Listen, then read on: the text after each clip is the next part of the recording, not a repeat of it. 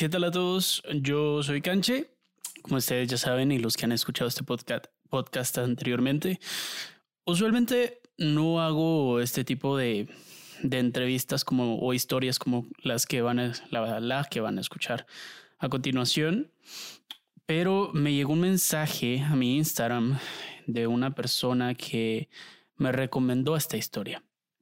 Por cierto, tengo un poco de hinchazón en la boca por una operación, una cirugía que me hice, así que espero que no se escuche tan mal y si sí que me disculpen, espero que para el siguiente ya pueda estar mejor.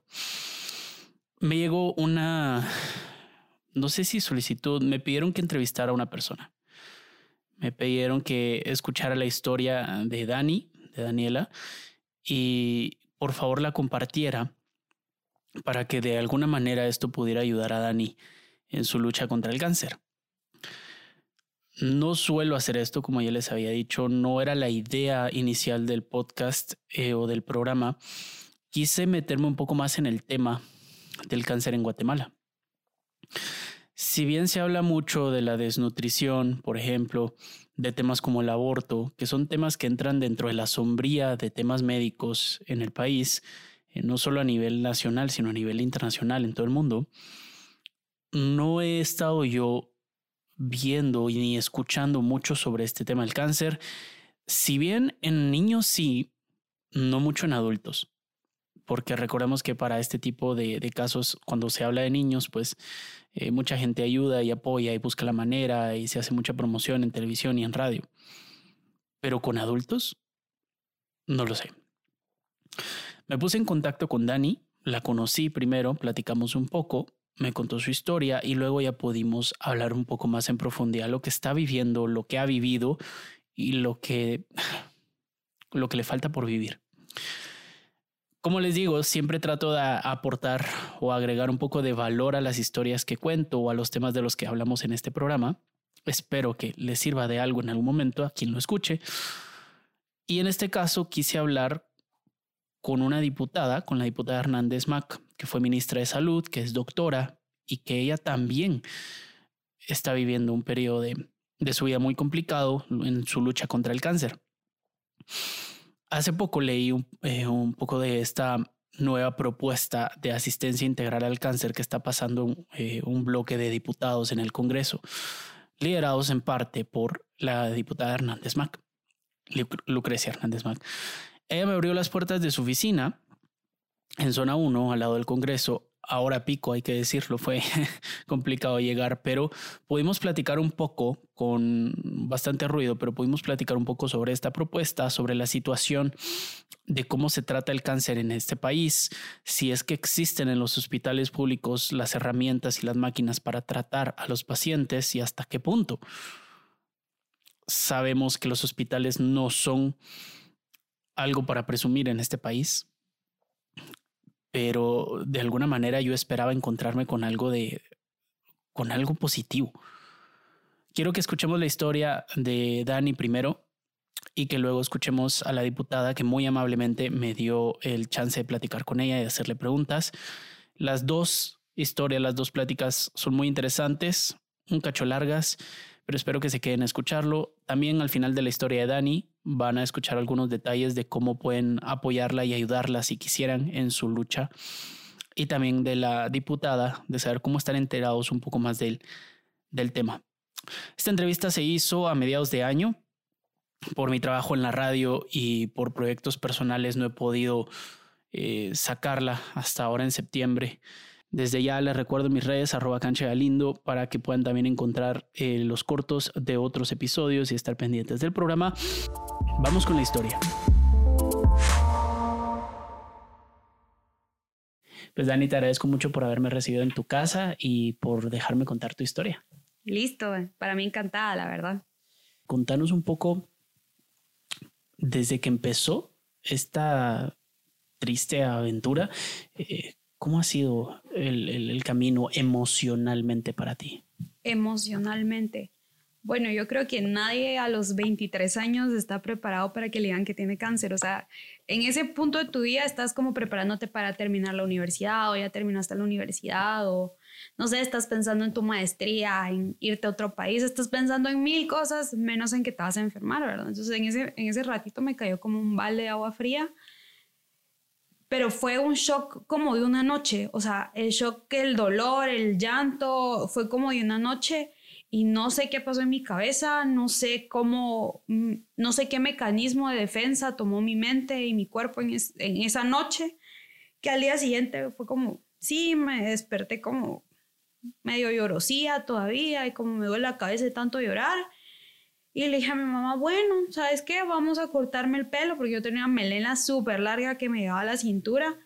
Y la doctora, por lo mismo que yo tenía el cabello tan largo, sí nos dijo desde un principio, miren, córtenle por lo menos el cabello más corto porque si no, ella se va a traumar de verse los mechos tan largos de pelo caer. Y sí fue en efecto una decisión muy acertada porque sí, el poco pelo que me había quedado del corte que me hice se me cayó así a, grandes mechones y sí, pues no fue tan traumático, pero aún así fue medio feo y me imagino que si hubiera tenido el cabello largo hubiera sido muy traumático. Y pues eso hice al día siguiente, fui con mi mamá, me corté el pelo, pues como que comimos juntas en la tarde, a mi hijo, mira, todo va a estar bien, vamos a hacer un esfuerzo, vamos a hacer todo lo que podamos, tenemos el seguro médico que nosotros teníamos como familiar por el trabajo donde ella estaba, ¿verdad? Entonces, em, bueno, démosle, le dije y, y al, eso fue un martes, un miércoles fue como mi último día de U, porque entonces eh, justo se estaba terminando, ya se iba a terminar el semestre, era como finales de mayo, entonces fue como, bueno, me fui a hacer los exámenes que todavía me podía hacer y todo. Eh, comí una pizza con mis amigos, como que, pues pasé tiempo con ellos porque sabía que no iba a poder pasar tiempo con ellos en un buen... Y pues eso, ¿verdad? Y eso fue un miércoles y el día siguiente, el jueves, hice mi primera quimioterapia. El viernes tuve mi siguiente quimioterapia y pues ahí me di cuenta que ya la vida no era como antes, ¿verdad? O sea, paró todo, paró hacer ejercicio, paró estudiar, o sea, todo se puso en pausa por lo menos intensamente durante un mes y medio. Y como ya comenzaba el semestre de la universidad, yo tomé la decisión de seguir estudiando. Y pues fui sacando cursos como pude, las clases donde pude, donde los licenciados eran un poco más comprensivos, ¿verdad? Porque como en todos lados van a haber personas que comprenden la situación y personas que no.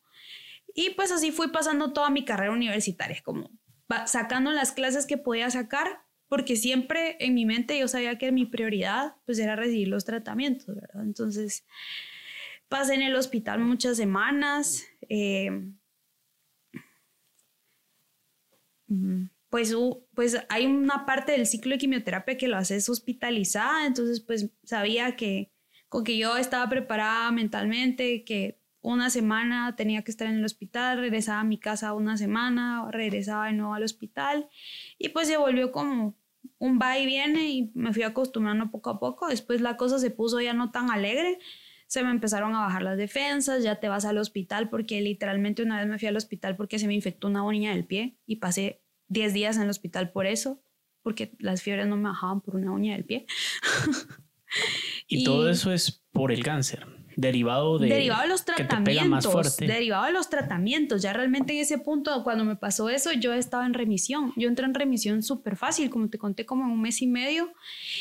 Pero obviamente eh, las personas piensan que toda vez ya estás en remisión, ya no necesitas hacer tratamiento. No, no es así. O sea, tú llegas a la remisión y tienes que hacer el esquema completo que le corresponda a tu enfermedad. Lamentablemente, el que le correspondía a mi enfermedad duraba tres años, pues. Entonces, pues yo seguía haciendo, seguía haciendo lo que tenía que hacer, pero obviamente la quimioterapia eh, ataca células parejas, las malas, las buenas, todas. Entonces, tú no tenés con qué defenderte ante cualquier enfermedad, ante una gripe, ante un virus estomacal, ante nada. Entonces, todo te va a mandar al hospital. Y pues eso me sucedió varias veces.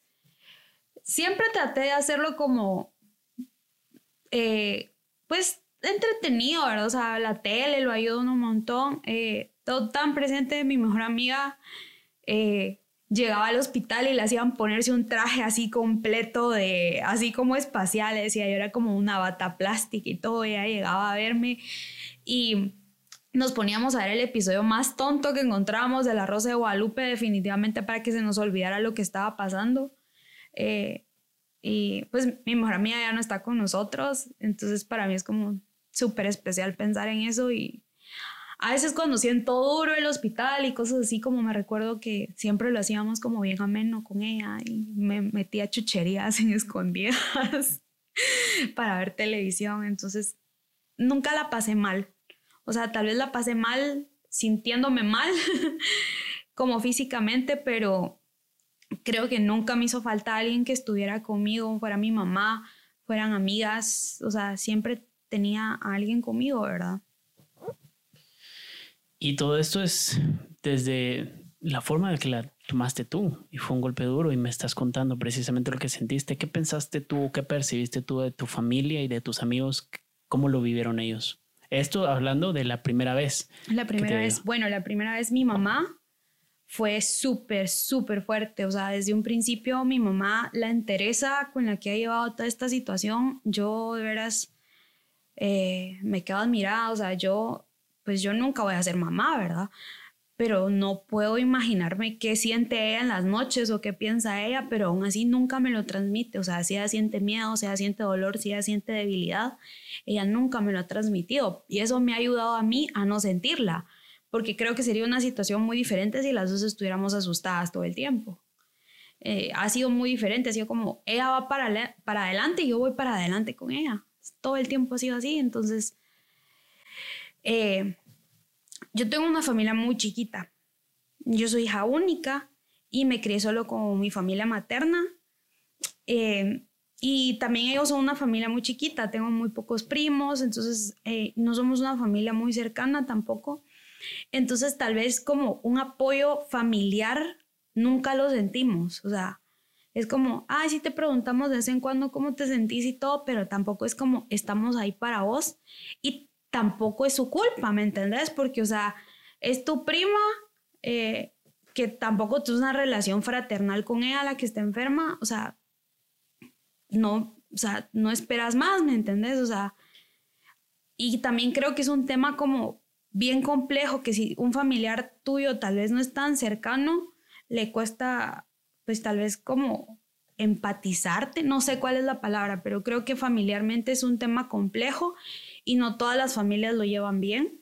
O sea, tú escuchas de familias que papás que se divorcian con hijos enfermos, parejas que se divorcian porque su pareja está enferma, o sea, familiarmente hablando es, un, es muy difícil, no solo para mí, sino como por lo que yo sé para los demás, ¿verdad? Em, mis amigos, te he de decir que por la edad que tenés, entendés muy bien que hay amigos de, de fregadera y amigos de enfermedad. Y te puedo decir que mi mejor amiga eh, se llamaba Melanie y ella estuvo conmigo, estuvo para mí todo el tiempo. Eh, o sea, me iba a ver a mi casa, hasta, hasta el novio de ella, ahora su novio somos súper amigos porque, o sea, ellos estuvieron conmigo cuando más lo necesité y, o sea, sí fue un apoyo súper importante para mí en, esa primera vez, ¿verdad? Eh, pues mis otros amigos tal vez me preguntaban cómo estaba y todo, pero cuando yo regresé a la universidad, todo fue diferente, o sea, eh, la pareja con la que yo estaba ya andaba con otra chava de la misma facultad, o sea, una situación súper incómoda, pero yo ahora lo entiendo que es la edad que tenés, ¿quién va a saber manejar ese tema? O sea, nadie lo va a saber manejar, yo no juzgo, yo, yo ya no, como que yo ya lo visualizo muy diferente ahora, ¿verdad? Y, y nada, la vida siguió, ¿verdad? Yo llegaba a las clases cuando podía, tenía amigos que sí me ayudaban como pasándome las tareas, diciéndome qué tenía que hacer y todo. Y como, como te digo, tal vez las personas con las que yo me juntaba antes de enfermarse, antes de enfermarme ya no eran tan mis amigos, pero encontré otras personas que estaban dispuestas a, ayudarme y a, que yo contara con ellos, ¿verdad? Entonces fue como, está bien, conocí a mejores personas, así lo veo yo ahora, ¿verdad? Claro, ¿cómo cambió tu vida, digamos, en cosas puntuales? Por ejemplo, antes podía hacer esto, ahora ya no puedo hacer esto, desde, desde la primera vez que te topaste con esta enfermedad. Eh, pues como te contaba, yo... ¿Y qué fue lo que más te pegó? Lo que, más, te, te, te, dijo, madre, esto, que ya no puedo hacer esto en mi vida, es lo que más me ha dolido. Bueno, yo creo que esa es una pregunta fácil para mí. O sea, para mí poder dejar de hacer ejercicio como yo lo hacía antes de enfermarme fue bien difícil. Poder dejar de, tener que dejar de correr, por ejemplo, para mí fue muy duro. O sea, obviamente después de la enfermedad puedes retomar el ejercicio, pero jamás lo vas a retomar como antes. Es cierto que hay personas que corren maratones y todo, yo los admiro mucho, yo no sé cómo le hacen, pero yo, mi cuerpo, no pudo llegar a eso. Entonces, para mí fue, fue muy difícil eso. También fue muy difícil el aspecto físico después de la primera vez que me enfermé, porque la primera vez llevé muchísimos, muchísimos, muchísimos esteroides y yo llegué a pesar 170 libras o algo así. Yo estaba súper inflamada, súper hinchada de tantos esteroides. No era yo, o sea, yo me miraba en el espejo y no me reconocía y, y se me botó la vanidad. Se me botó la vanidad que yo tenía y que cualquier veintitrañera tiene, ¿verdad? O sea, y eh, aprendí a, obviamente, uno busca soluciones, o sea, me compraron una peluca, tuve la suerte de que mi mamá pues me compró una peluca, eh, me maquillaba las cejas y las pestañas y cosas así, pero pues nunca, siento que nunca volví a ser la yo de antes visualmente, ¿verdad? Y también está bien porque creo que todos vamos mutando y vamos creciendo tanto física, emocional, mental, pero pues al principio sí fue muy, como muy duro, ¿verdad? Y también, obviamente, ese sentir que miras chavas tan lindas en la calle y te miras a ti, es como... Ah, ah. Pero bueno, ¿verdad? O sea, te vas acostumbrando, hasta eso te vas acostumbrando.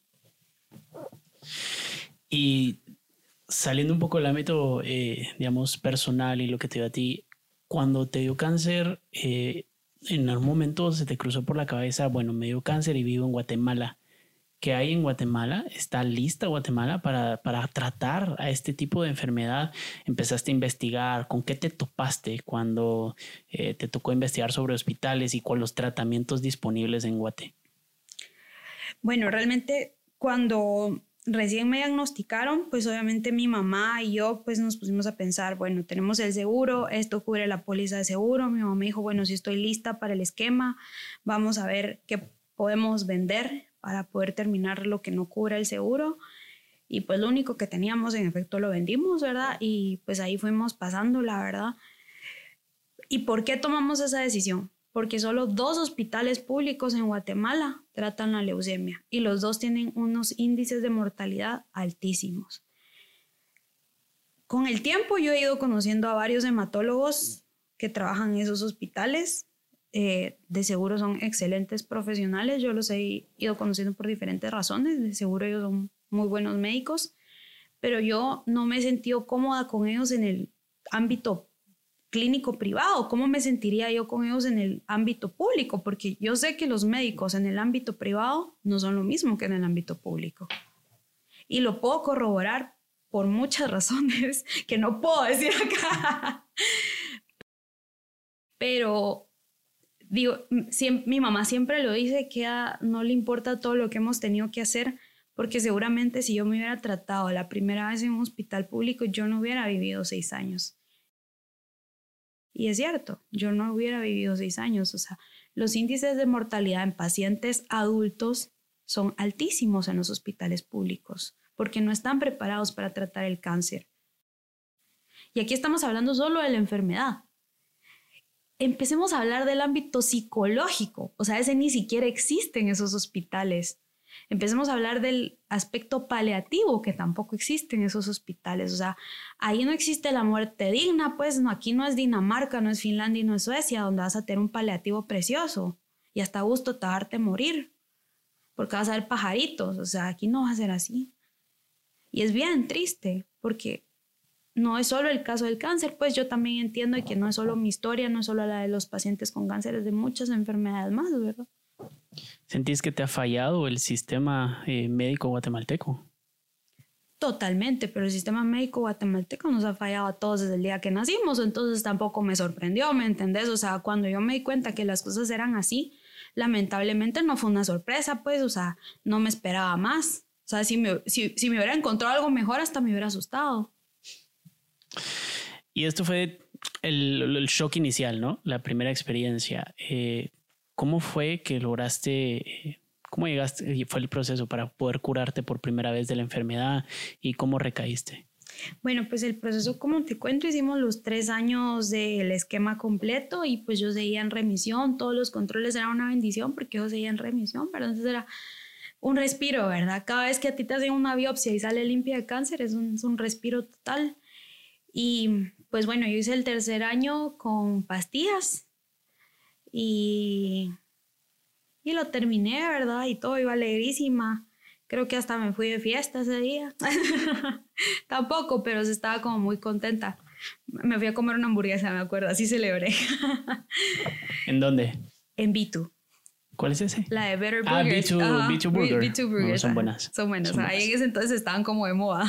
Ah, están empezando. Ajá, entonces ahí fui, fui a comerme una hamburguesa.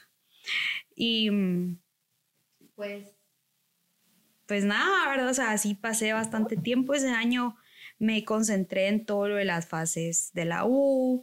Eh, estuve trabajando porque ese año me quería ir de viaje a México. Entonces, pues, estuve trabajando de todo lo que podía para juntar el dinero para irme, ¿verdad?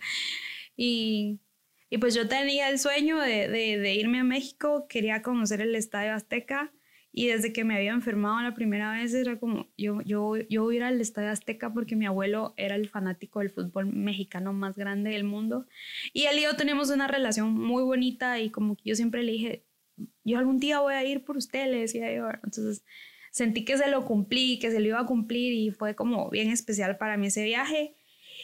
Y te menciono el viaje porque justo me la estaba pasando súper, súper bien. Y ahora lo veo como en retroperspectiva y dije, bueno, tal vez si tuve las, las señales y yo no las quise ver porque ¿quién va a querer ver eso? va? Me recuerdo que en el viaje me vio un morete en la espalda. Yo, ¿de dónde voy a tener yo un morete en la espalda? Pero bueno, estoy de viaje, me puede haber golpeado en algún lado, X. Eso fue en, en enero. Eh, estaba haciendo una corrida corta, porque como te digo, yo nunca pude volver a correr largas distancias. Estábamos corriendo con mi novio y yo me desmayé. O sea, no me desmayé en sí, pero no pude seguir, me cegué ya no pude seguir. O sea, como que se me cegó la vista y no pude ver como por unos minutos, como un desmayo raro. Pero bueno, dije, corrí sin haberme desayunado. A todo le puse excusas, ¿verdad? O sea, y así la pasé.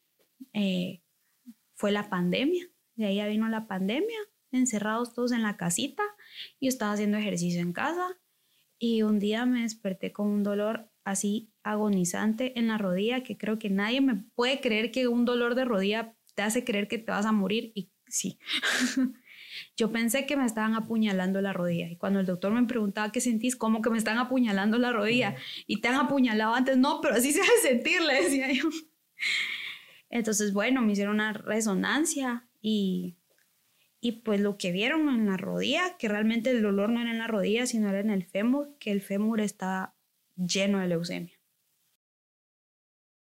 Pues bueno, ya en esta ocasión yo ya no tenía seguro médico. Estábamos en medio de la pandemia, los hospitales estaban en, o sea, ni siquiera sé cómo describir los hospitales en esa época. Eh, me asusté, me asusté mucho. O sea, literalmente esa noche dije, me voy a morir.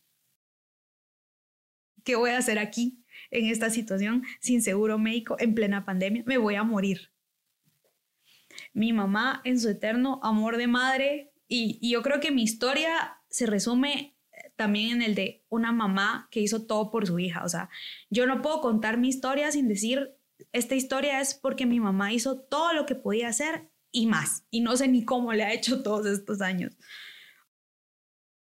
Mi mamá me dijo, no te puedo llevar a un hospital público porque te vas a morir. Aparte ni te van a recibir porque no hay camas, me dijo, o sea, no están recibiendo pacientes nuevos, o sea, nada, nada, nada, me dijo, ahorita no, no puedo hacer nada. Entonces, yo esa, esa noche, esa tarde, en mi desesperación, yo grabé un video como diciendo lo que sentía, lo que pensaba y lo subí a Facebook. Y por alguna razón todo el mundo empezó a, a subir ese, ese, a compartir ese video.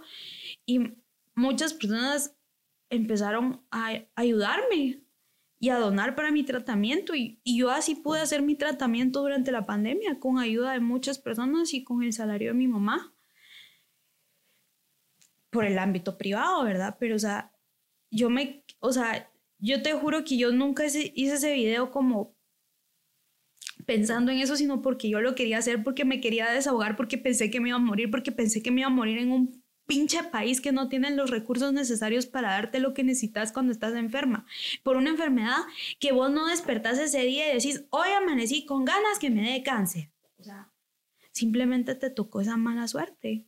Y no es tu culpa y no es la culpa de nadie, pero todos somos ciudadanos que pagamos nuestros impuestos y que merecemos por lo menos salud digna, ¿verdad? Pero pues ese no es el caso, lamentablemente. Y pues ese, era como todo mi sentir, el miedo, la tristeza, la decepción, el enojo. Y yo, yo grabé ese video de decir, al día de hoy yo ni me acuerdo qué dije, tendría que volver a ver el video para saber qué dije.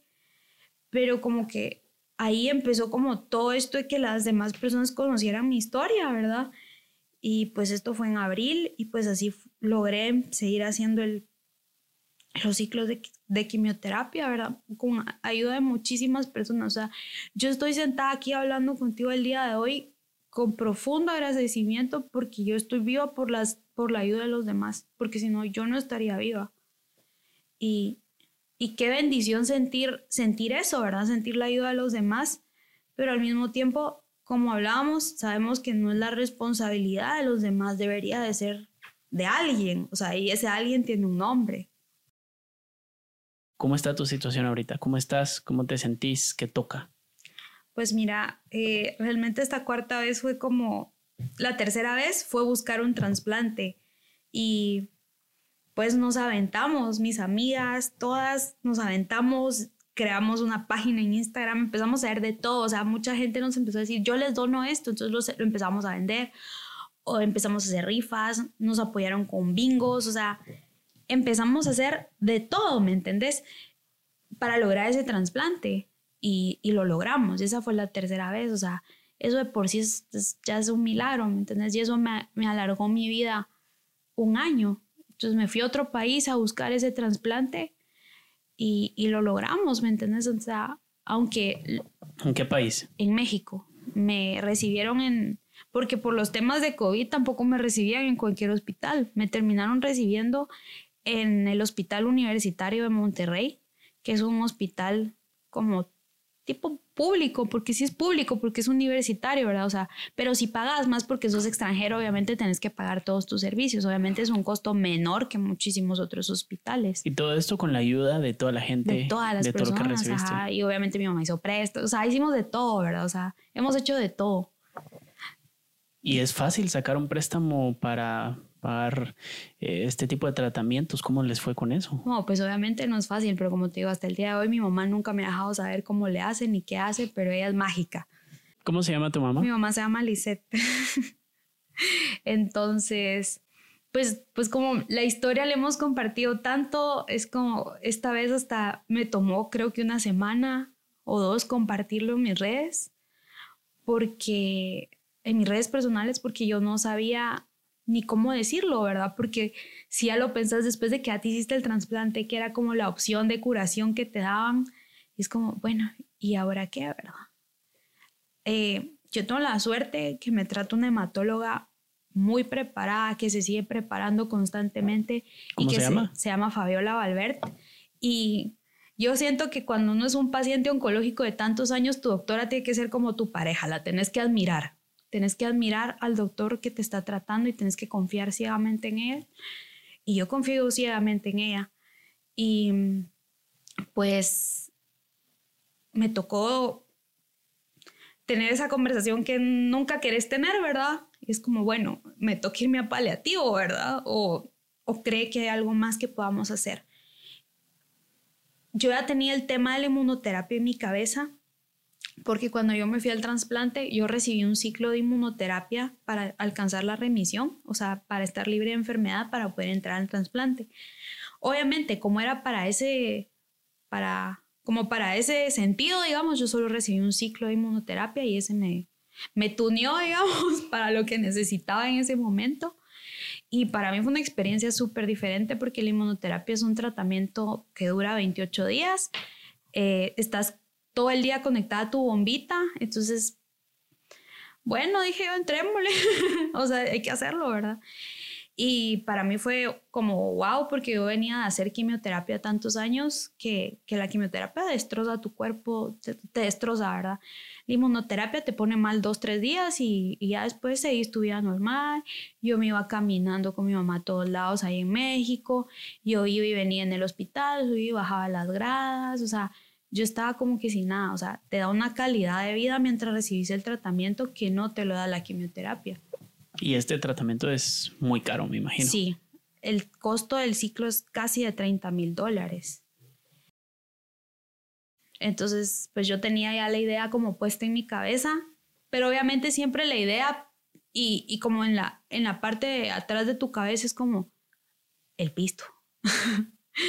Porque eso, eso he pensado yo, o sea, ser un paciente oncológico en un país del tercer mundo a uno del primer mundo es muy diferente, o sea, tenés que lidiar con todo lo malo de la enfermedad, pero siempre vas a tener que lidiar con la pena del dinero, o sea, eso es un hecho, o sea, incluso si tenés seguro, incluso si sos, eh, tenés trabajo, incluso si has ahorrado, se te va a ir todo, se te va a ir todo, porque verás, las personas que no lo han vivido de cerca no tienen idea la, lo cara que es la enfermedad o sea, es como un vaso que tiene un hoyo que no ves, siempre va a estar goteando.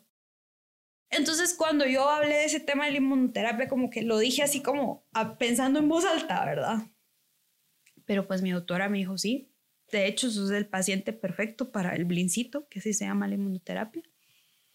Y yo, bueno, ¿qué podemos hacer ahorita? Le dije yo, porque tenía 10% de enfermedad, que es bien poquito, la verdad es bien poquito. Entonces, ¿qué podemos hacer ahorita?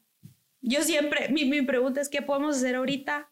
Y, y si tengo bien claro lo que yo le dije, yo quiero vivir más, porque no estoy lista para morirme. O sea, yo eso sí lo tengo bien claro y lo tengo bien claro aún en este momento sentada contigo. ¿Te da miedo morirte? Wow. Creo que morirme no es lo que me da miedo. Me da miedo el dolor que voy a causar en los demás al morirme. Porque yo no estoy lista. Yo sé que nadie va a estar listo para morirse, pero es diferente eh, como morirte anunciadamente que morirte de romplón, ¿verdad? O sea, yo, si, yo ahorita no estoy lista porque no me siento lista y porque todavía tengo ganas de vivir y, y qué triste y qué frustrante morirte con ganas de vivir. ¿Y cuál es el pronóstico ahorita para tu vida? Digamos, ¿qué te han dicho los doctores? ¿Cuánto tiempo te dan? Pues mira, cuando te encuentra una cuarta recaída, tu tiempo de vida pueden ser de dos a seis meses, o sea, en paliativo, en quimioterapia, Es, es bien complejo porque también, o sea, nadie te puede dar un tiempo estimado, o sea, esto te lo digo sin, sin medicarme, ¿verdad? Pero obviamente pues yo ahorita sí estoy recibiendo quimioterapia porque como era tan poquita enfermedad, o sea, a mí se me prendió el foco, ¿qué podemos hacer ahorita? O sea, que no está tan, o sea, si me hubieran dicho que tenía 90% de enfermedad en la médula, obviamente mi, mis preguntas al médico hubieran sido totalmente diferentes, pero cuando te dicen que tenés poquita enfermedad, todavía se te prende ese chispazo de, todavía te da la garra de, bueno, ¿qué puedo hacer? Esto es poquito o así lo cachó mi cabeza, ¿me entendés? Y yo, tengo mucha fe. Y yo creo que yo no estaría sentada acá si los milagros no existieran, porque durante todos estos seis años, durante cada recaída, siempre he peleado contra una adversidad extra y por alguna razón, pues yo creo en Dios, entonces yo lo visualizo como Dios ha, ha puesto como todos los medios para que yo lo pueda lograr. Me ha puesto a personas en el camino, me ha dado ayuda. Y digo yo, bueno, los milagros pasan y yo quiero creer en eso y creo, quiero creer que si hay un medicamento que me podría dar la esperanza de, de curarme, yo lo quisiera probar. Y si no, por lo menos quiero creer que puedo vivir más y que puedo tener calidad de vida. Y a veces me siento egoísta, te soy honesta y real, me siento egoísta en querer tener calidad de vida en un país como en el que vivimos, donde yo sé que yo vivo con muchas comodidades y que pues gracias a Dios, a mi mamá y a muchas personas he pasado mi enfermedad con mucha comodidad. Pero digo yo, yo he, yo he luchado, he luchado mucho estos seis años y creo que me merezco esta oportunidad de seguir viviendo. Mira, a los 29 años te queda la vida entera. O sea, hay muchas cosas que siento que me faltan por hacer. Nunca he podido hacer nada por, por esta enfermedad acá, porque siempre, o sea, siempre he tenido que estar concentrada en en tratar de conseguir lo de mi tratamiento, ¿me entendés? Pero qué más quisiera yo que si estoy viva en 10 años, yo pudiera hacer esto para otros pacientes, porque he ido aprendiendo con el tiempo cómo hacerlo. O sea, pues como te digo, obviamente, pues por las trabas de que al final lo tienes que hacer para ti, ya no lo puedes hacer para alguien más, pero, o sea, mi sueño sería en 10 años estar haciendo esto para alguien más, o sea, aprender a reunir fondos para mejorar esto para los pacientes hematológicos en Guatemala, especialmente para los pacientes adultos jóvenes que están tan, tan olvidados. O sea, nadie habla de eso. O sea, todos vemos en redes y ya se ha vuelto más común que rifa para fulanito que tiene cáncer, rifa y así. Y lo tenemos que hacer porque realmente lo necesitamos. Yo creo que a nadie le gusta pedir dinero. O sea, para mí fue bien difícil. Y aún así, después de la enfermedad, la segunda, de, de, luego la primera recaída que nos estaban ayudando tanto, pues a mí se me prendió un chispazo, pues obviamente yo no pude volver a trabajar en oficina, ¿verdad? Porque pues no sería un, trabajador muy consistente. Pero decidí crear mi página en línea de ropa, de mi emprendimiento y así. Y el apoyo, la paciencia y el cariño de mis clientas ha sido súper lindo y y realmente todo lo que yo saco a mi página, pues va para seguir mis tratamientos, ¿me entendés? Entonces, eh, no sé, como he ido aprendiendo a, hacer mi vida alrededor de la enfermedad. ¿Y cómo podemos ayudarte ahora? Sí, digamos, ¿de qué manera te podemos ayudar ahorita? ¿Cuál es la meta para y, y, cómo te contacta la gente? ¿Cómo te puede ayudar directamente? Porque me gusta eso de que te sentiste muy incómoda y te chocó pedir dinero y tuviste que emprender, que es algo que no todos. da miedo. Sí, me imagino. Y cuando estás enferma, da miedo, porque, o sea, a veces no soy un emprendedor consistente, ¿verdad? O sea, a veces es como, disculpe, hoy su pedido va un poco atrasadito porque no está usted para saberlo ni yo para contarle, pero me transfundieron sangre ayer, ¿va? Pero pues yo trato de hacerlo mejor y créeme que realmente mi emprendimiento es con mucho amor, yo todo lo, lo, envío y lo empaco así con cariñito porque estoy muy agradecida que las personas confíen en mí para comprar y todo y... ¿Cómo se llama tu emprendimiento? Se llama Entre Cosas. ¿Y qué es lo que haces? Pues básicamente a mí siempre como me ha gustado el tema de la ropa y todo eso es como mi, mi, mi carrera que nunca pude estudiar. y hace muchos años, eh, pues como que aprendí de todo lo que pasaba con el exceso de ropa y cómo afectaba al medio ambiente y me impactó un montón porque yo sí era como consumidora de ropa así bien feo. entonces, como que empecé a encontrar otras opciones de cómo obtener ropa y así. Entonces, como que todo eso que yo tenía y que yo sabía y los lugares que yo conocía, decidí ponerlos en práctica en esta página. Entonces, como que les vendo ropa de retorno o de segunda mano que está en perfectas condiciones a mis clientas, específicamente eh, la mayoría deportiva, ¿verdad? Y pues como te digo, yo todo lo hago con mucho cariñito, o sea, yo hasta lavo la ropa y la desinfecto antes de enviárselas y todo, También sé como que es bien importante. o sea, yo tengo en mi cabeza que todo lo que tenemos que hacer hay que hacerlo bien y hay que hacerlo con amor y no hay que hacerlo a medias. Entonces, creo que hasta eso trato de poner en el emprendimiento. Me parece genial, me parece genial. ¿Cómo, es, cómo se llama el emprendimiento para poder eh, que la gente se meta y te pueda ayudar? Se llama Entre Cosas, ¿verdad? Entonces, pues obviamente es como yo subo cierta cantidad de prendas a la semana y pues a veces se me agotan y es como me da mucha pena porque a veces no les puedo vender a todas, ¿verdad? Porque no como que yo tengo un stock consistente en tallas, ¿verdad? Pero pues también es un modelo de negocios que existe con muchas emprendedoras más y también siento que las clientas pues están un poco pues como acostumbradas a cómo se maneja ese modelo de, de ventas, ¿verdad? ¿Y algún número de cuenta o algo que querrás decir de qué otra manera te podemos ayudar? No sé, es que para que podamos hacer. Es que si ya no hay ropa y te quieren ayudar.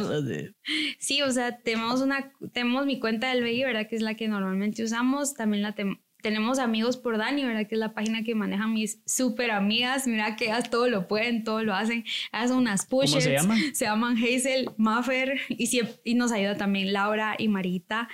Pero ellas son mamás, entonces a les toca delegar un poco.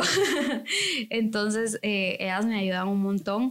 Y pues ellas, mira, han conseguido donaciones para los bingos.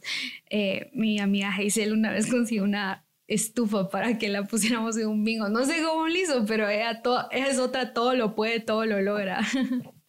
Entonces, a través de esta página nos enteramos de todas las formas. Ajá, entonces ahí están todas las formas de que nos pueden apoyar. Eh, está mi cuenta del Banco Industrial también ahí con ellas, ¿verdad? Y pues, em, la verdad, a mí me ayudan un montón solo escuchando mi historia, porque me gusta contarla para que sepan que las cosas no están bien.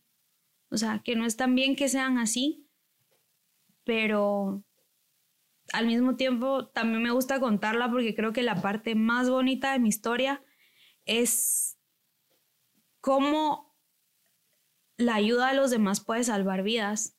O sea, cómo como comunidad y con granitos chiquitos de arena podemos salvar una vida. Yo, o sea, obviamente yo a mis 23 años cuando empecé esto jamás lo hubiera dimensionado así pero ahora sí, así lo veo, o sea, a mí me tiene viva, como te digo, mi fe me hace creer que Dios y que ha movido a cada persona que durante este camino nos ha ayudado de una u otra manera.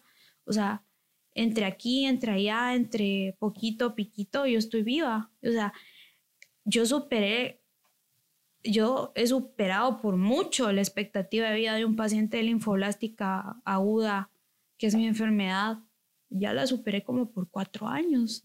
O sea, y eso ha sido por la ayuda de muchas personas, ya ves, me siento, me siento muy humilde por eso y al mismo tiempo afortunada y al mismo tiempo te, te pasa en la cabeza como qué verán las personas en mí para quererme ayudarme, entonces como que, es, es, es, muchas cosas pasan por tu cabeza, pero, pero es muy bonito, la verdad. O sea, creo que lo más bonito de todo esto es cómo yo aprendí, cómo yo personalmente aprendí que ayudar a los demás es imprescindible en la vida, de la forma que puedas. O sea, no tiene que ser monetaria, puede ser emocional, puede ser dedicando tiempo, puede ser dedicando lo que sea, pero es bien importante ayudar a los demás.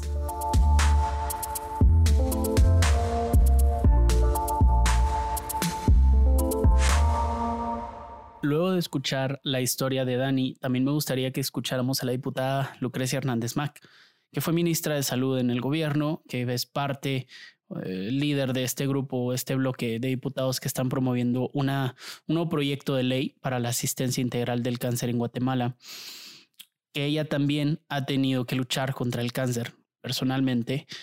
Eh, y que esto le ha afectado también en su vida porque lo ha tenido que tratarse también aquí en Guatemala. Ella conoce de primera mano los hospitales, los servicios, los sistemas y creo que era la persona indicada para hablar sobre este tema. Desde ya igual le agradezco a ella por haberme recibido en su oficina. El audio, pues tuvimos ahí sí que aguantar un poco el ruido de la calle porque daba a una calle en zona 1. Pero espero, de cualquier manera, el, eh, todo el contenido de la, de la charla es bastante bueno y espero que se lo, se lo puedan disfrutar. Eh, y que puedan, no sé, de cualquier manera estar un poco más informados, así como yo salí de esa oficina, un poco más informados sobre este tema y que podamos apoyar esta iniciativa de ley que me parece un proyecto bastante positivo. Los dejo con la historia.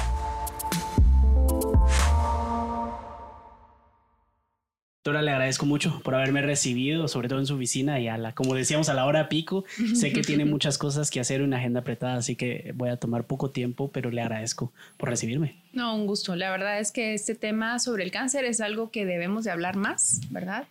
Em, no solamente las historias de las personas que padecemos cáncer, sino qué debemos de hacer como sociedad para poder atender eh, este problema. ¿Usted padece cáncer? Sí, sí. Yo tengo un diagnóstico de cáncer de ovario eh, de septiembre del 2020 y ya pasé también por una primera ronda de quimios, bueno, toda una cuestión de cirugías y complicaciones y quimios y demás.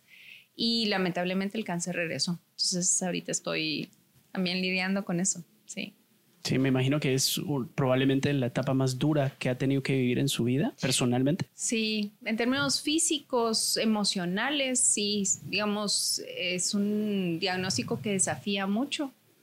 Y mm, a la par, digamos, de esos desafíos físicos, ¿verdad? Del, cuerpo y mentales, emocionales, espirituales, también económicos, ¿verdad? Porque el tratamiento del cáncer Em, especialmente cuando son fases tardías, ¿verdad? O fases avanzadas, como en mi caso, pues es muy, muy costoso, ¿verdad? Pero entonces sí, hay, digamos, muchas dimensiones de la persona, de la familia y de los seres queridos que se mueven con un diagnóstico de este tipo. Claro. ¿Y cómo, viviéndolo usted personalmente, cómo ha sentido que está el, el entorno médico en Guatemala? ¿Fue cuando le dio y empezó a darse cuenta qué tenía que hacer, qué medicamentos conseguir y todo esto? ¿Se decepcionó con lo que había en el país o se una sorpresa? Bueno, yo soy médica, eh, también salubrista, fui ministra de salud, entonces tengo, un, digamos, un panorama de cómo está el sistema de salud, ¿verdad? Y si sabemos que para las enfermedades crónicas no transmisibles, como cáncer, enfermedad renal, diabetes, hipertensión, infartos, derrames, todo eso, la verdad es que el sistema de salud de Guatemala no se ha preparado, ¿verdad? Nos hemos quedado a veces con mucha de nuestra atención como país se va a los problemas em, infecciosos carenciales, que todavía los tenemos, como las diarreas, la mortalidad infantil, la mortalidad materna, la desnutrición aguda, desnutrición crónica. Seguimos teniendo esos problemas que los atendemos además mal, pero además de esos problemas, pues ya vienen todos estos, estos problemas crónicos degenerativos como el cáncer, eh, lo que decía, diabetes, hipertensión. Em, sí, el país nunca realmente ha logrado ni atender uno y mucho menos atender los otros. Entonces, cuando hay un diagnóstico de estos, la verdad es que eh, lo público es tal vez la opción que uno busca de último y, ve cómo em, recauda los recursos económicos necesarios para poder atendérselo en, en otros espacios, ¿verdad? Porque sabe uno que eh, si uno va a los servicios públicos, eh, no está garantizada una atención integral, pero además uno sabe que son tan escasos los recursos que uno está compitiendo con otros pacientes que tienen más necesidad por esos recursos escasos. Entonces, yo me hubiera sentido muy mal ir a un hospital público y hacer uso de eso de recurso público que lo necesita quizá más gente. ¿Usted fue al ámbito privado entonces? Sí, de hecho, eh, mi familia, ahí sí que utilizamos patrimonio familiar para tener atención primero afuera, en, en Estados Unidos, y después en lo privado aquí en Guatemala. Y en el caso de los diputados y diputadas, no tenemos derecho al IX, ¿verdad? Y en el caso de mi bancada, todos los diputados y diputadas rechazamos el seguro privado que da el Congreso. Entonces, pues yo estaba sin ningún tipo de seguro, ¿verdad? ni público ni privado. Em, y bueno, echamos mano a patrimonio familiar, a ahorros personales y también a la cooperacha famosa, ¿verdad? Que ya hemos visto que casi, pues que muchas personas de, de estratos socioeconómicos medios, pues tenemos que hacer uso de la solidaridad de amigos, eh, parientes, seres queridos, ¿verdad? Personas cercanas para poder costearnos tratamientos, no solo de cáncer, sino en general, ¿verdad? Lo vimos con el COVID, ¿verdad? Mucha gente haciendo cooperachas, lo vemos con otro montón de problemas y de enfermedades crónicas, ¿verdad? Se puede decir entonces que sí se sintió decepcionada con el sistema cuando le tocó a usted padecer una de las enfermedades más mortales también en el mundo. Sí, Sí, el sistema de salud de Guatemala pues no realmente está cuando vemos, por ejemplo, cuántos puestos de salud y centros de salud tenemos, que es el primer y segundo niveles de atención del Ministerio de Salud, resulta que es suficiente para cubrir alrededor de 6.5 millones de personas, que es la población que Guatemala tenía a mediados de los 70. Ese es el rezago, o sea, un rezago de casi 50 años, pues. Em, sí, digamos que no hemos tenido un Estado social que se vea como un garante del derecho a la salud y que, digamos, haga crecer las redes de servicios o ni de educación, ni de salud, ni de nada, ¿verdad? Entonces, em, la verdad es que sí, sí, pues hay una gran deuda por parte del Estado con la salud de la gente y particularmente con el tema de cáncer, ¿verdad?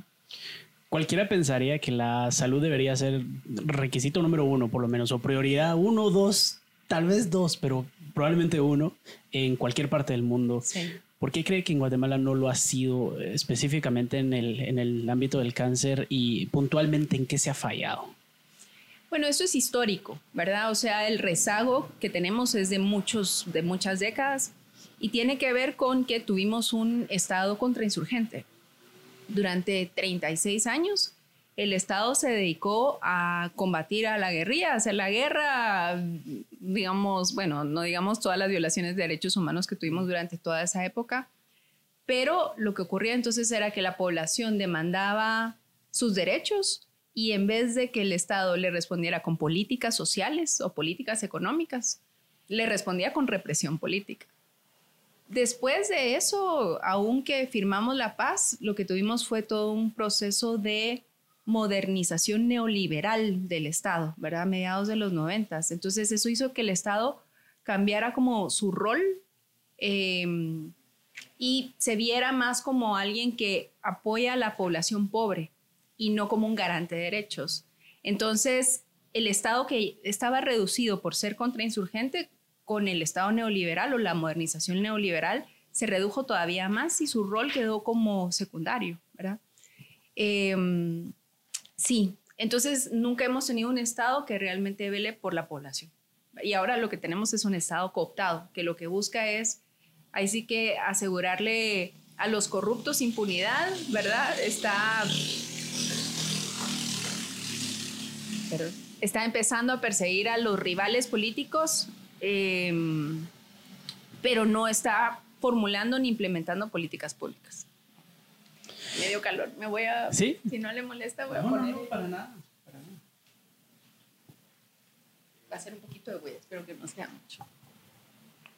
Pues si quieres, le acerco un poco más el micrófono para que pueda. Ok. A bajarle un poquito aquí, que. Que mejor. Probando, probando. Espero que no haga mucha huella esto. No importa, no tiene que quedar perfecto.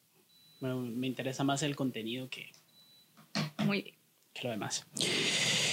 Em, también uno de los problemas que tiene como las enfermedades como el cáncer, por lo menos de lo que he visto aquí en Guatemala, es que no es tan atractiva eh, en términos de marketing como lo son, por ejemplo, eh, la desnutrición en un país como Guatemala, como lo es tema de aborto, cuando hablamos de salud, son temas que se llevan toda la atención.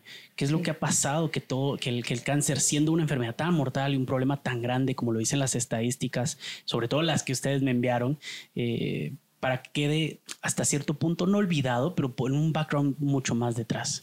Sí, lo que pasa es que seguimos teniendo esta idea de que eh, la población se muere, se enferma y se muere principalmente por problemas, como decía, infecciosos carenciales, ¿verdad? Entonces, el Ministerio de Salud particularmente sí se ha dedicado mucho al tema de la población materno-infantil, entonces ve a los niños menores de 5 años, ve el tema de las vacunas, el tema de la ventana de los mil días, ¿verdad? Micronutrientes, desparasitantes, eh, todo el tema como de atención a las embarazadas, un poco eso, que es importante, pero que no es suficiente.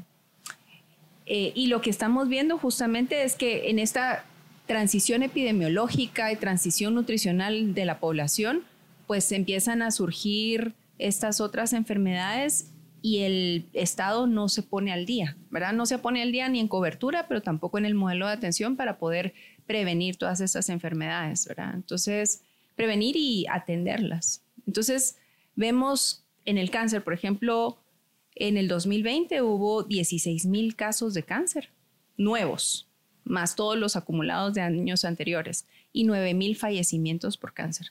Y esta, digamos, esta mm, enfermedad es únicamente superada por las enfermedades cardiovasculares, ¿verdad? Em, compite un poco con la diabetes y después vienen las enfermedades eh, renales. Entonces sí estamos viendo que el país en efecto gasta, gasta en, la atención al cáncer, gasta en la atención, digamos, de enfermedades renales. Solo miremos el, em, una ERC, ¿verdad? Son 200 millones que se le da a una ERC para atender, solamente para hacer hemodiálisis, ¿verdad? Y, y diálisis peritoneales. Pero lo que vemos es que se está gastando en atención de esto, pero no se está haciendo de una manera planificada. No está respondiendo a una política eh, real, digamos, que trate de prevenir y también de atender de forma integral estas, estas enfermedades. Y es precisamente lo que ustedes intentan cambiar, ¿no? Así es. ¿Qué es lo que están proponiendo y cómo esto va a cambiar la vida y la atención pública eh, hacia el cáncer en personas como Dani, como usted, y que puedan ser casos nuevos? Sí. Bueno, nosotros obviamente hay una motivación profesional, ¿verdad? Porque eh, Ah, digamos, conociendo el sistema de salud, estando también aquí en el Congreso, vemos eh, lo de los presupuestos para salud, vemos las organizaciones que reciben también presupuesto por parte del Ministerio de Salud. Em, y también hay una motivación personal, ¿verdad? A raíz del, del diagnóstico que tuve, que tengo, también muchas personas se empezaron a acercar y también a contar las historias, ¿verdad? Y sí hubo como un mayor interés sobre el tema. Entonces, lo que queremos, bueno, lo que hacemos básicamente es juntar todo el la formación en salud pública con las, digamos, vivencias personales mía y de otras personas y creamos esta ley que le llamamos ley para la atención integral del cáncer. Y cuando decimos atención integral, nos referimos a que el Estado ordene su respuesta que le da al problema y lleve a cabo acciones de promoción de la salud, prevención de la enfermedad, el diagnóstico temprano, que es importantísimo en el caso de cáncer, también toda la parte de atención especializada, todo lo que tiene que ver con rehabilitación y también cuidados paliativos, ¿verdad? Entonces, no se trata solamente de crear un hospital especializado que se necesita, sino de llevar a cabo todas esas acciones de salud pública para prevenir y controlar la enfermedad, para poder detectar de forma más temprana el cáncer, ¿verdad? En, los casos y no ya cuando está muy avanzado. Y eso permite también sobrevida a los pacientes. Entonces, ¿qué se busca con esto? Se busca que la red de servicios del Ministerio de Salud en su primer y segundo niveles, o sea, los puestos de salud y los centros de salud hagan todo el trabajo de promoción y prevención, que se fortalezcan los hospitales regionales, los hospitales distritales, para que puedan hacer mejores detecciones, digamos, y diagnósticos tempranos, fortalecer también los hospitales nacionales como el Roosevelt y el San Juan de Dios, y además crear un hospital especializado con una unidad de radioterapia. Eso es como, digamos, lo principal, ¿verdad? Ahora, la ley tiene principios, definiciones, establece cuáles son las estructuras que se tienen que crear dentro del Ministerio de Salud, em, la coordinación que, tiene que haber con el IX, por ejemplo, el Centro Médico Militar, etc. Eh, también estamos viendo que tenemos muy pocos especialistas en el tema, entonces la ley también incluye, considera todos los procesos de formación de personal especializado, investigación, vigilancia epidemiológica, asegura recursos financieros para la atención integral em, y también, por ejemplo, establece algunos mecanismos de compra para poder asegurar abastecimiento. De las cosas, bueno, si uno escucha, por ejemplo, yo me imagino que es el caso de Daniela, em, pero con el, muchas gentes, muchas personas dicen, cuando le dan a uno el diagnóstico de cáncer empieza un vía crucis, ¿verdad? O empieza el calvario. Es un término que se utiliza mucho. Y tiene que ver porque, con que la gente no sabe a dónde ir. En mi caso, por ser médica, la verdad es que eh, eso a mí me dio como mucho más piso para poder saber a dónde ir y tomar decisiones respecto a mi tratamiento, entender mejor mi diagnóstico, etcétera. pero la población en general em, muchas veces no sabe ni por dónde empezar, ¿verdad? Entonces la ley incluye, por ejemplo, un centro de información para poder orientar a las personas, ¿verdad? A dónde ir. Em, lo que buscamos es justamente algo que también mencionan, es que van al Ministerio de Salud, ¿verdad? Lo refieren al Hospital San Juan o al Hospital Roosevelt y tienen que recorrer grandes distancias. Cuando llegan a veces no tienen las, quimioterapias. Em, si se necesita radioterapia, el Ministerio de Salud no tiene ninguna unidad de radioterapia, entonces los tienen que referir al INCAN. En el INCAN, como el INCAN es una ONG, entonces se, hacen contradicciones terapéuticas o se atrasan en los tratamientos, eh, entonces no tienen el tratamiento oportuno, ¿verdad? Entonces hay una, digamos, hay mucho que mejorar en términos de coordinación, ¿verdad? Y en el caso del IX, pues ahí también las personas se quejan de maltrato, listas de espera muy largas, em, se sienten como que están en una maquila, ¿verdad? Porque son Mientras que en el Roosevelt estamos viendo alrededor de 50 quimioterapias al día. En el San Juan entre 80 a 100 quimioterapias al día. En el, en el IX están poniendo alrededor de 200 quimioterapias al día. Entonces son así como espacios donde ponen a un montón de pacientes a recibir su quimioterapia, pero no hay una atención realmente, eh, digamos, pues atenta y oportuna como, se necesita, la calidez, la calidad del trato también. De hecho, una de las historias o anécdotas que me contó Dani fue que en el IX precisamente eh, ya la segunda vez que regresó el cáncer a ella, eh, terminando los tratamientos de quimio, el doctor le dijo, mire, mejor váyase a morir a su casa. Y que ella se sintió, ella, que en ese momento tenía 20, ¿qué? 26 años, solo con su mamá, ella sintió que, que, la estaban mandando a morirse y le dio muchísimo miedo. Y desde entonces dijo, ¿cómo voy a seguir en un hospital donde me están mandando a morir? Sí, y esa es otra de las cosas que, bueno, nosotros pusimos a discusión un documento borrador de la iniciativa Pasó por cuatro mesas de trabajo. La primera mesa de trabajo fueron instituciones públicas, autoridades del ministerio, el IX, los hospitales, etc. La segunda mesa fue con em, expertos, expertas, digamos, salubristas, oncólogas, patólogos, eh, universidades, colegio médicos. La tercera mesa fue con organizaciones de fundaciones eh, asociaciones que trabajan, digamos, el tema y la cuarta mesa fue con pacientes, sobrevivientes, cuidadores y, mm, y familiares. Y en las últimas dos mesas, o sea, todas las organizaciones y también los pacientes, de lo que más se quejaban era, por un lado, el maltrato, pero también decían no hemos tenido suficiente acompañamiento psicológico y el tema de salud mental siempre queda afuera. El tema también espiritual queda también muy afuera. Entonces, podemos formar médicos, médicas, oncólogos, radiooncólogas, todas estas especialidades médicas, pero eh, sí necesitamos ver a la persona más allá de lo físico, más allá de las quimioterapias, más allá de las radioterapias o las tecnologías de punta, todas estas otras dimensiones del ser humano que son afectadas. Entonces, em, sí, justamente la iniciativa de ley lo que busca es asegurar ese otro, esas otras medidas complementarias, ¿verdad? De rehabilitación, de acompañamiento, de salud mental, de aspectos nutricionales ahí, ¿verdad? Claro. ¿Cuál ha sido la respuesta que ha tenido con este proyecto de ley? Porque uno lo escucha y dice, bueno, es que ¿quién no va a querer apoyar a un proyecto de ley que eh, motiva la, asistencia integral de una enfermedad tan importante. Solo algo que se me olvida de la iniciativa que me parece importante mencionar es que tiene un apartado de protección social, porque también las, las pacientes, los pacientes de lo que se quejaban también era que eh, aun cuando logran tener acceso a tratamientos, se quedan sin ingresos porque se quedan sin trabajar o sus familiares tienen que también cuidarlos, ¿verdad? Y dejan de trabajar. Y, eh, o el tema de las distancias y, los pasajes y el alojamiento y todo lo demás.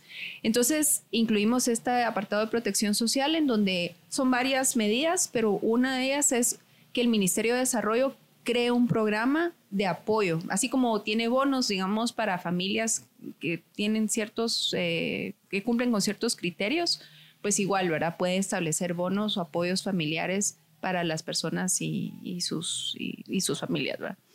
Em, ¿Cuál ha sido la respuesta que ha obtenido? Sí, la respuesta.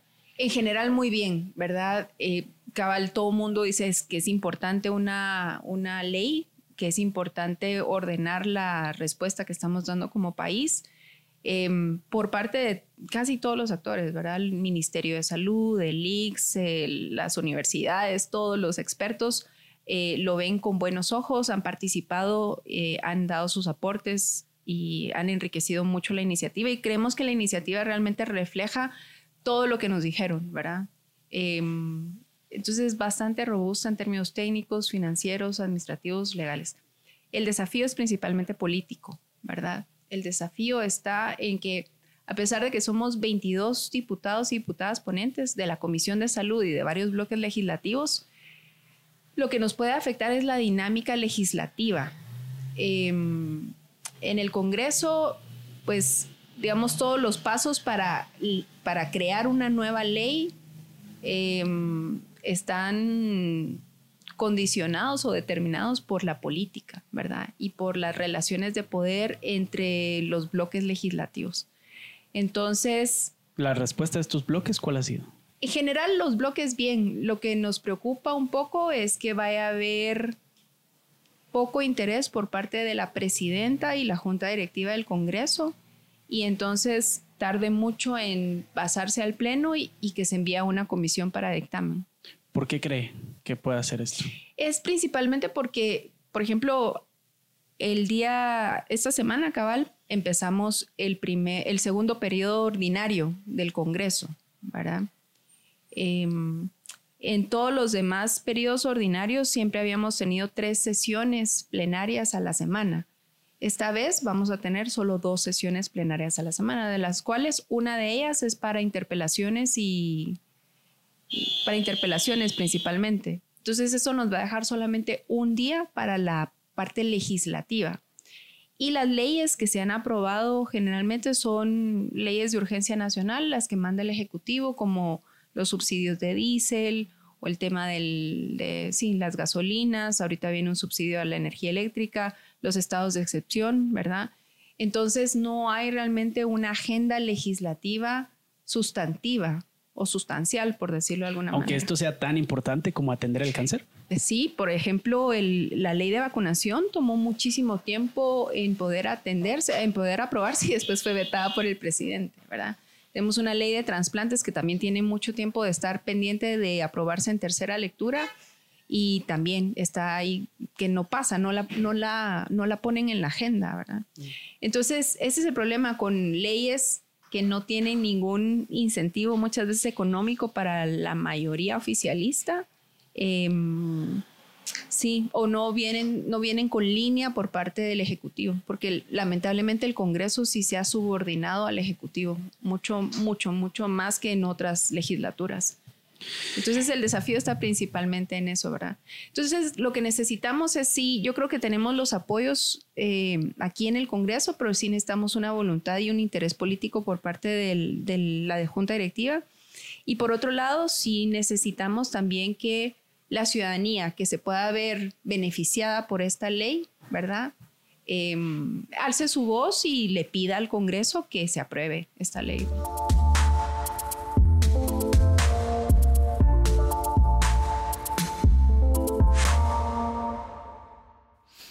Para terminar con, con, este episodio, quería agregar ya al final algunos anuncios o actualizaciones de cómo, en qué estado últimamente y por qué no he subido episodios. Tuve que renunciar a mi trabajo, como algunos de ustedes ya sabían, yo trabajaba eh, como locutor en la radio, un programa de deportes, y esto me quitaba bastante tiempo durante el día. Es complicado hacer el programa, ser el productor, ser el conductor principal, etcétera. Y ahora personalmente eh, voy a tener un proyecto en el que voy a salir del país. Voy a estar viviendo un año en España y, estudiando un poco más de esto, ¿no? Producción de podcast, de radio, de televisión. Por lo que fue complicado estos últimos tres meses eh, y no pude subir esta entrevista que se grabó a mediados de año. Eh, de cualquier manera, quería aprovechar este momento en el que estaba regresando a subir contenido al podcast para avisar si es que se quedaron a este punto del episodio en que voy a estar cambiando un poco la dinámica. Vamos a hablar un poco más de temas como este, de temas de actualidad. Voy a tratar de tener entrevistas con expertos que me puedan explicar y agregar valor a una conversación. En fin, ¿para qué se los voy a spoilear? Más adelante estarán escuchando más entrevistas como esta. Eh, a mediados de año también grabé con eh, personajes de la radio para hablar un poco de temas de anécdotas, de cómo se vive un turno en la radio y anécdotas que les ha tocado. En este caso hablé con el Fantasma, Fantasma que es... Eh, uno de los conductores más famosos a nivel nacional. Él trabaja en la 949 y también con Rebeca Wolf, que es locutora en la en Mía, en 937. Así que más adelante estaré subiendo la, la entrevista. Espero que estén pendientes del podcast y del cambio y la dinámica que va a haber de ahora en adelante y que me puedan dejar alguna sugerencia. Chao, nos vemos a la próxima.